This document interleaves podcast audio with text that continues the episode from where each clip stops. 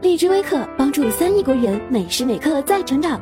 我们的课程将会准时开始，点击右上角邀请按钮，生成邀请卡，那里有一张带着您名字的二维码海报，长按保存这张海报，并分享至朋友圈或好友，给他们一个学习和成长的机会。Hello，大家好。那下面呢，我们进入到了主观十六点的启发诱导这个点的讲解当中。那么启发式的教学呢，是我们新课改一直所倡导的一种教学方式和理念，对不对？也是我们很多老师在一线当中在践行的啊。启发式教学呢，在我们的考试当中并没有直接的考察过它，尤其在我们的大题当中，在论文哈教育写作题当中还没有直接的考察过我们的这种启发式的教学。但是呢，启发式教学用在任何一个教学相关的大作文的题目当中，它都是可以去写的。对吧？谈到教学，老师就一定要采用恰当的教学方法。谈到教学方法，首当其冲的就是启发式的教学。所以这个点呢，希望大家能够好好的去掌握它。那么启发式教学的话呢，呃，我们要把这个点写好，就需要先帮大家来理清一下，对于启发式教学这个启发，启发的是什么？如果我们从这个角度来看的话，启发式教学这个点，它是有很多东西可以去写的。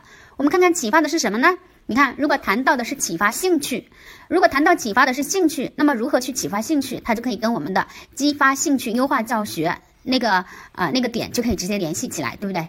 好，那么除了启发兴趣之外，我们启发的还可以是学生的思维。那么启发他们的思维，谈到思维，那就肯定是可以和我们的这个教给学生呃给给学生提问啊，给学生的问题要呃有趣啊，要有针对性啊，对吧？要有启发性啊，等等，要有顺序性啊。要分层啊，跟这些就可以联系在一起，对不对？这是对思维的启发。我们还可以启发什么呢？我们还可以启发学生的能力的提升啊，启发他们的主动性啊，等等。你看，如果是启发主动性，那其实跟我们的生主体这个点又可以联系在一起了，对不对？所以说，启发什么这个动词后面的宾语是可以接很多东西的。那为什么要先帮大家拓展和理清这些思路？就是帮助大家我们在接下来在写的时候。你不要所有的点，所有的启发都只是在启发他的思维，我们还可以作用在启发他的参与，启发他的积极性，启发他的啊兴趣，对不对？啊等等这些，启发他的能力得到提升，这些都是可以用来扣题的表达。因为我们以前在上面试课的时候就发现，有的老师写来写去，整个启发都只是作用在学生的思维层面。那这里其实就是告诉大家，我们启发可以启发很多个方面哈，思维不要有局限性。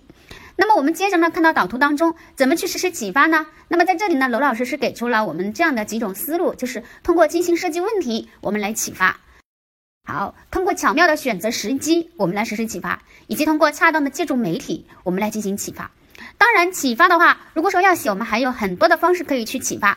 老师在课堂当中是有很多的方式去启发学生的。除了问题启发，我们还可以通过创设情境来启发，对不对？因为在这样的一个情境当中，它有时候就可以给学生一种豁然开朗的这样的一种效果，对不对？而且一个有趣的情境也可以启发学生的兴趣。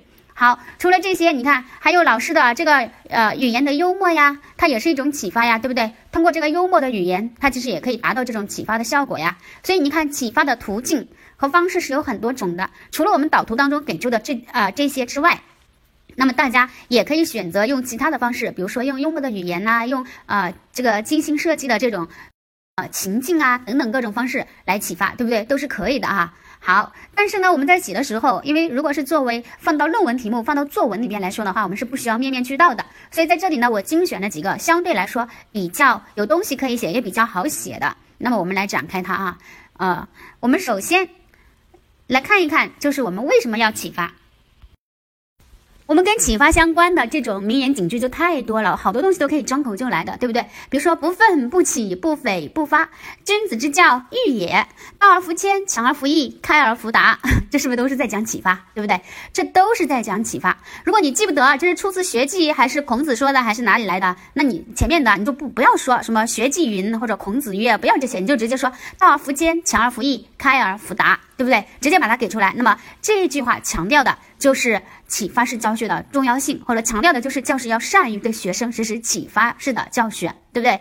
好，那或者呢，我们也可以用第四段会说过的一个坏的老师奉送真理，一个好的老师教人发现真理，对不对？这也是我们上一节课跟大家提到的这句话，也可以放到启发当中。那么这里强调的就是教师要善于采用启发式的教学来啊引导学生去进行探索，对不对？那么除此之外呢，我们还有，比如说我们第一次课讲到的教育不是灌输，而是点燃学生思维、呃思想和智慧的火焰。对吧？这句话是不是也可以放到启发？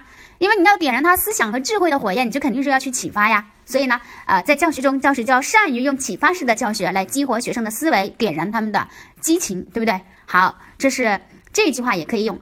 那么我们还有教学不仅仅是一种告诉，更多的是一种引领，对吧？这句话是不是也可以啊？教师不仅要传授给学生知识，更要去启发与引领他们的思维，对吧？这也是可以放到启发当中的吧？好了，那么你看引入到这个话题，我们有很多的名言警句都可以用，大家选择你比较喜欢的就可以了。那么启发式的教学有什么意义呢？启发式的教学，我们看一看，我觉得我们可以围绕着啊学生，还有师生关系、教学效果，这些都是可以去谈的呀。因为只有实施了启发式的教学，才是真正落实贯彻落实了教师为主导、学生为主体的理念，从而充分的呃，从而真正的把学生当成了学习的主人，对不对？那么也只有实施了启发，才能促使教师用民主平等的态度来对待学生，推动这个和谐愉悦的课堂氛围的形成。你看，从课堂气氛也是可以的吧，对不对？或者说，只有实施了启发式的教学，才能推动学生主动的去思考，从而使我们的教育教学直抵孩子们的心灵深处。你看，这是不是都是可以的？对吧？或者我们也可以说，只有实施了启发式的教学，才能调动起学生参与课堂的积极性，使他们在思考、探究和实践的过程中掌握知识、提升能力、获得发展，对吧？这是围绕学生的层面，呃，我们用了这样的小排比：掌握知识、提升能力、获得发展，对不对？或者呢，我们也可以反过来说后果呀。如果不启发呢，这个后果是不是就是前面提到过的东西了呀？我们应该有老师想到了，对不对？如果忽视了启发，采用灌输式的教学，或者说如果我们啊忽视了启发，把学生一味的当成被动接受知识的容器，那么课堂对学生来说就无疑是一个一个什么一个牢笼，对不对？这样的教学将会束缚他们的思维，限制他们的想象，扼杀其创造，对吧？或者我们也可以说，如果忽视了启发，采用灌输的方式对待学生，那么将会使学生的自主性被剥夺，自尊心受到伤害，自信心受到摧残，长此以往将会增长学生的逆反心理，使使其产生厌学情绪，对不对？这是不是都可以哈？这些都是前面我们积累的东西了，对不对？嗯，好，那么我们简单的把这些东西串联一下，看看哈，我们看看这个为什么怎么来谈。我们简单串联一下，比如说，教育不是灌输，而是点燃学生思想和智慧的火焰。因此，在教学中，教师要善于采用启发式的教学来激活学生的思维，调动他们的呃学习兴趣，使学生在思考、探究和实践的过程中掌握知识，嗯，提升能力，获得发展。你看这就行了，对不对？好，或者你用后果的方式去谈也可以啊。好，那么我们把前面的部分简单的串联了之后呢，接着我们来看看我们要怎么做。首先，我们看到第一个点就是教师要呃精心的设计问题。精心设计问题的话，我们知道一个好的问题，它其实是有很多的这个要求的，对不对？比如说它要有趣味性、目的性、启发性、顺序性，对吧？啊，针对性等等，它要有各种各样的要求。但是在这里呢，我们精选那么几个跟启发有关的，我们要用问题去启发学生。那最起码，首先我们的这个问题它是要有一定的。比如说，我们可以说，呃，要有一定的这个顺序性，可以吧？要有一定的顺序性，就是要要由浅入深，由易到难，对不对？那么这样的问题，嗯，它是符合学生的认知规律的，对不对？那它才能够更好的去启发他们的思维呀，这个是可以谈的。除了顺序性之外呢，我们还要有针对性，比如说针对学生的最近发展区来设计的这样的具有一定难度的、具有一定挑战性的问题。那么这样的问题，它才能够吸引学生主动参与、主动思考，才能够。启发他们的思维在原有的这个水平之上来获得新的发展，对不对？所以说你看，呃，当然还有趣味性，我觉得也是可以谈的呀。也就是说，我们设计的问题要能够以学生感兴趣的方式来提出，对不对？那么这样才能够吸引学生的注意力。那么，呃，才能能够使他们从这种困倦的这个状态当中投入到积极的思考氛围当中来，对不对？才能够避免他们学习的疲惫感，使他们呃能够以这种积极的思维状态，对不对？来进行学习，这都是可以的哈。你看这里，其实我们问题的话，我们就可以选择这几个，比如说我们刚刚讲的针对性、顺序性和趣味性。但是在真正拓展的过程当中的话呢，我们根据这个字数的这个需要，大家可以去精选其中的两个左右就差不多了。当然，如果你希望你的这个段落字数更多，或者说题目要求这个题目允许你的字数比较多的情况下，这个时候其实你可以把趣味性也写进去的，对不对？好，那么我们先简单的串联一下哈，我们就选择这个顺序呃针对性和顺序性这两个相对更为重要的点哈。我们看看，嗯，首先教师要精心设计问题，达到一石激起千层浪的效果。好，教师要善于结合学生的最近发展出呃最近发展区，设计出跳一跳摘桃子的问题，通过这些具有一定难度的提问，吸引学生积极参与、主动思考，促使其思维与能力在原有基础之上获得新的发展与突破。那么在这里呢，其实呃我启发的是他的思维和能力，对不对？我落在了思维和能力。同时，好，我们来强调顺序性了，还要注意问题的顺序性，要按照教材和学生认知发展的规律，设计出由浅入深、由易到难，或者你也可以说由近及远的问题，对不对？引导学生层层深入的去探究知识的本质，同时又能启迪不同基础水平的孩子都投入到问题的解答中来，使他们都能得到不同程度的发展。好，在这里其实我启发的是什么？我启发的就是呃。其实还是作用在学生的思维，启发他的思维能够得到发展。但同时我也提到了一个，因为这个问题它是由浅入深，是层层深入的，所以我能够启发不同水平的孩子都参与进来，都能够启发他们的积极性，对不对？这也是可以的哈。好，当然，如果说我们希望这个点能够写的更多的话，比如说如果启发式教学当成一篇文章去写，那么这个段落我们可能还有一定的空间再去拓展它。这个时候我觉得你可以举例子了，对不对？你可以举例子，例如，哎，在进行问题设计的时候，我们是不是？提出一些这个理解性的问题，然后再抛出呃这个分析综合性的问题，最后是一些评价性的问题等等，对不对？我如果你想提的，你想把这个例子举得更加具体，那么这个时候你可以结合具体的课题来，例如在讲授某一课的时候，那么啊设计了这样的几个由浅入深的问题，把这几个三个问题差不多，对不对？写出来，你看，嗯，以这样的方式，那启迪了不同基础水平的孩子都参与到问题的解答。解答当中来，使他们都获得了不同程度的发展等等，是不是？使孩子们的思维能够呃由浅入深，对不对？或者思维向着更深的方向发展，都可以，是不是？好，这是这个点，这是这个点哈。当然，别忘了趣味性其实也是可以的哈，也是可以写的，大家可以自由的去选择。好，接着我们来看一看，要巧妙选择时机，启发的时机是非常重要的。我们只有选择了正确的时机，才能够呃。有的放矢，对不对？才能够使学生才能够有一种醍醐灌顶的这样的一种效果。那么我们是什么时候去启发呢？这里呢，我们就给出了这样的几种时机。第一种时机呢，就是学生啊，这个思维局限了，他的思维受限了，局限在了某一个范围，或者呢，就是学生之间，哎，因为他们思维都有一定的局限性，但是他们每个人他们持有的观点又不一样，大家都只看到了某一个方面，这个时候他们可能就是在这里争执不休，对不对？思维受限。或者他们啊争执不休，那么这个时候老师就可以站出来了，你就可以去启发他。那么怎么启发呢？那既然你的呃这个思考的角度是不全面的，对吧？都是受到了局限的，那么这个时候老的启发就是我可以给你补充新的线索，对吧？或者是提示，哎，让你们朝另一个方向去思考一下，去想想看，对不对？那么或者呢，就是我也可以直接的引导学生啊，对思维来进行一个梳理呀，对吧？嗯，其实就是我通过这样的方式，我来给你一个点拨，我来，我们来一起再来梳理一下对学生的思维，来进行一个这样的点拨，那么使他能够看问题更加的全面，这是不是可以啊？好，这是第一种情况，就是他们的思维受到了局限，或者是他们的意见不统一的时候，那么老师可以做的，要么呢就是补充线索或提示，要么呢就是哎帮助学生，嗯，抓住关键点来对思维进行一个梳理，或者对观点来进行一个概括，都可以，对不对？好，这是第一种时机，第二种时机。那就是，呃，我们也可以是，比如说，当学生卡壳了，也就是说他想半天也想不出来，哎，思维就思维他就是突破不了了，百思不得其解的时候，那么这个时候老师可以抛出一个新的问题，或者我们也可以把这个问题拆分成一些小的问题，引导学生各个击各个击破，逐一解决。这个时候，嗯，他的思维是不是就走出困境了呀？对不对？也是可以的吧。好，还有一种时机呢，就是比如说当学生的这个，嗯。解决了某一问题之后，他解决了某一个问题了。那么这个时候，我要去启发他，其实我们就可以对他进行这个追问。我们上一次课也讲到了乘胜追击啊，进行这个恰适当的追问呢。比如问他你是怎么想的？你为什么会这么想？除了这种方法以外，你还能想到别的方法吗？那这样的方式呢，其实是在启发学生。自己的思路进行一个梳理，同时呢，使他们的思维更加的发散与灵活，去促进他的创造性思维，对不对？因为在这里我们着重问到了一个，除了这种方法以外，还能想到别的方法吗？这其实就是在培养他思维的一个呃发散性，一个灵活性，对不对？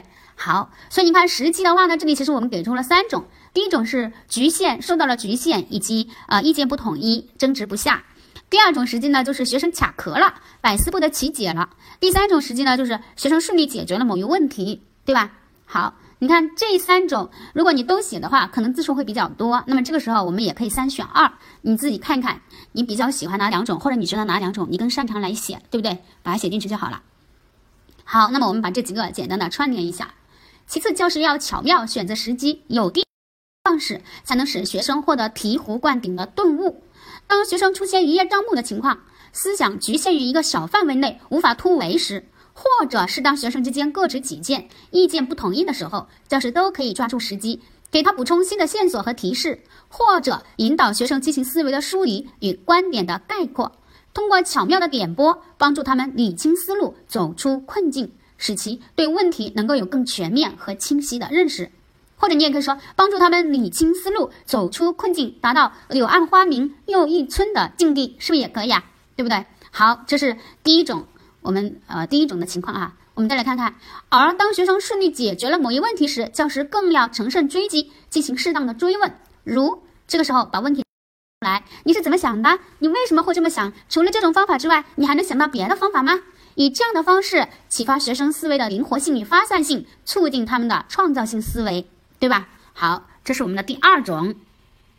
当然，我们的第三种，如果你想写，那么我们也可以简单的串一串，那也就是除此之外。当学生在解决问题的过程中百思不得其解，或者思路出现卡壳的时候，教师更要适时的站出来，可以给他们抛出新的问题来启发他们，也可以引导学生转换思路，将大问题拆分成几个小问题来各个击破，逐一解决，使学生的这个解题破题能力得到提升，思维也能够更上一层楼，对不对？这都可以啊。好。当然，呃，我觉得如果你把前面两个点写清楚的话，可能这个点都大差不差了，都可以不写了啊。好，那么接下来我们看看最后一个，要呃借助媒体，恰当借助媒体。那这里其实我们强调的都是采用图片啊、视频啊等等各种方式来对学生实施启发。那为什么要用这些来对学生进行启发呢？启发的又是他们的什么呢？那其实这里我们先分析为什么要借助这样的一些媒体，其实就是因为在教学中会有一些比较晦涩、比较抽象和复杂的知识，对不对？那么这些知识如果只凭老师的语言讲解，它是没有办法达到预期的效果，或者说单凭老师的讲解，学生他会觉得相对比较枯燥和乏味，对不对？那么这个时候我们就需要一些其他的途径来辅助了，所以我们就要借助更加直观的方式，比如说我们可以采用多媒体呀，采用这个呃多媒体来播放图片或者是视频呐等等，对不对？那么它的作用就是我们前面积累的又可以拿过来了，把抽象的文字转换成为图文并茂的画面。那么它可以刺激学生的什么眼、耳、手、脑等多种感官的参与。那么用这种方式，它启发的是什么呢？它启发的就是学生的兴趣，这个可以谈吧？以高昂的兴致投入到学习当中来，对不对？那么呃，同时呢，它可以用更加生动、呃形象的方式来启发他们去领悟知识，去把握关键，对不对？这都可以哈。好，所以这是恰当借助媒体，我们用媒体来启发，其实就是采用了这种直观的方。是哈，好，那么我们简单的把这个点来串联一下。最后，教师要恰当借助媒体，在教学中总会有一些相对比较嗯抽象，或者有一些相对比较晦涩与复杂的知识，单凭或者光凭教师单纯的语言讲解，无法激起学生的兴趣，更无法帮助其加深理解。好，这就是我们来分析为什么，就是因为这些知识可能单靠老师的这个语语言去描述它，它既没办法激发兴趣，又没办法让他们理解。这就需要我们借助更加直观的方式，例如采用多媒体播放视频或图片等，将抽象的文字，嗯，转换成为图文并茂的画面，以此来刺激学生眼、耳、手、脑等多种感官参与，启发他们以高昂的兴致投入到学习当中，用更加生动与形象的方式来引导其领悟知识，把握精髓。好，这就可以了啊！你看，这就是启发式教学啊。怎么样去进行启发诱导？那么我们围绕着这三个层面跟大家进行了分析。当然，如果说启发诱导我们当成一篇文章来看待的话，那大家在拓展的过程当中就可以写的更加的充实一点。尤其在我们段落拓展的里面，其实你可以恰当的去举一些例子，这样的话就更加的充实了哈。当然，在我们这堂课一开始的时候呢，罗老师也讲了。我们实施启发的话，除了我们导读当中的这一些，我们还有呃，比如说我们激发兴趣里面的那么多个点，都是在其实都是在启发学生，对不对？那么这些启发其实它都既作用在了兴趣，也作用在了思维，也作用在了能力，对不对？那么那些点其实都是可以写的哈。那大家可以想想看，那些点你可以怎么样把它融合进来，或者哪怕你在我的这个思维导图的启发之下，你自己去进行一个适当的一个改编，你把我们前面所积累的点适当的迁移进来，那么呃自己再去重写这个点，我觉得都是可以的哈。大家可以去做一个这样的尝试。好了，那我们今天这次课就到这里啦，谢谢大家。